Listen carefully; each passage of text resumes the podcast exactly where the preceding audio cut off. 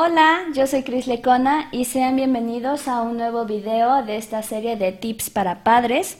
El día de hoy y para seguir avanzando en este proceso de desarrollar herramientas útiles para acompañar a nuestros niños y niñas en su desarrollo, me gustaría platicarles un poquito sobre la experiencia que tuve esta semana. Eh, fíjense que tuve algunas consultas con algunos niños, unos talleres y me di cuenta de algo en particular. Me llegaron varias señales que dije, necesariamente les tengo que platicar esto.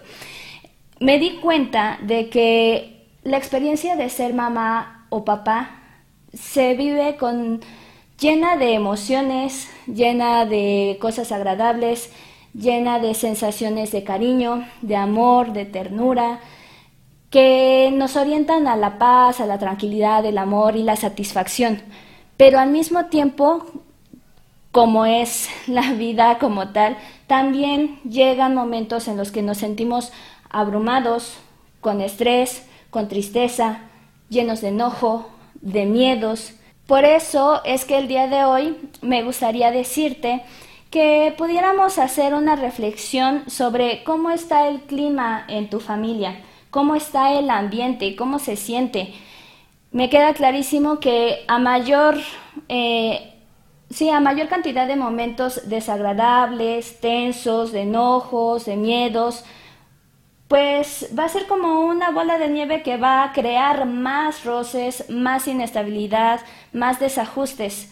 Por eso me preguntaba cómo hacerle para que el clima se desarrolle y se viva de una manera amorosa, tranquila, flexible, sin que eso implique que se sobrepasen los límites. Es por ello que los videos anteriores nos enseñaron a identificar las emociones, a activar nuestros sentidos, pero esas herramientas van a ser, a ser de utilidad en este momento en el que estamos revisando cómo hacer de nuestra familia un ambiente seguro, un ambiente atractivo para que nuestros niños y niñas se sientan y se vivan aceptados, cuidados, amados, respetados, y es así como cada uno de nosotros tenemos que ir aportando para que nosotros seamos los mediadores de nuestros niños con el mundo. Me queda clarísimo que el mundo está lleno de retos,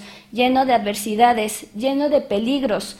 Sin embargo, eso pasa desde que uno nace, desde que uno va creciendo. Los niños y niñas constantemente van a estar explorando y esa es su función.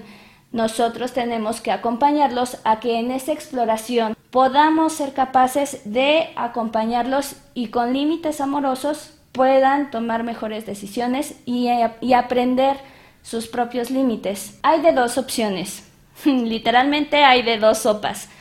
O nos esforzamos en crear un ambiente amoroso, un ambiente que les ayude a explorar libremente, claro que sí, acompañados, o un ambiente donde se van a vivir rechazados, frustrados, temerosos, donde la lejanía se va a hacer cada vez más y más grande. ¿Por qué? Porque se van a ir creando y sumando más experiencias difíciles. Por ello, es importante revisar cuál es la actitud con la que estoy enfrentando cada una de las situaciones y los retos que mi niño o niña me está poniendo enfrente. ¿Cuál es mi actitud ante las notas bajas? ¿Cuál es mi actitud ante sus berrinches? ¿Cuál es mi actitud ante sus momentos de logros? Si nosotros aprendemos a gestionar, a valorar, a experimentar y a asumir lo que significa los, los momentos agradables, pero también a nuestros hijos con sus errores y con sus desafíos,